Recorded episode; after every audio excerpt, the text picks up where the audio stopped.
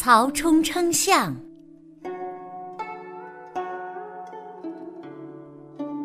古时候，有个叫曹操的人，别人送他一头大象，他很高兴，带着儿子和官员们一同去看。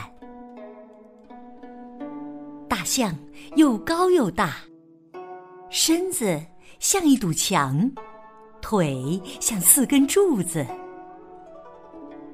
官员们一边看一边议论：“这么大的象，到底有多重呢？”曹操问：“谁有办法把这头大象称一称？”有的说：“得造一杆大秤，砍一棵大树做秤杆。”有的说：“有了大秤也不行啊。”谁有那么大的力气提得起这杆大秤呢？曹操听了直摇头。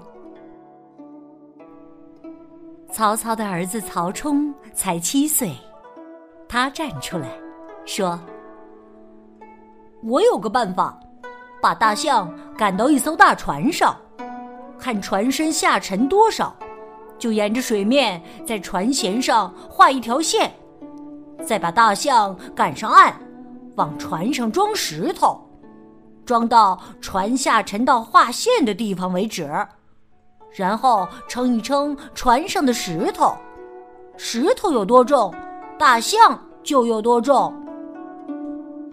曹操微笑着点了点头，他叫人照曹冲说的办法去做，果然。称出了大象的重量。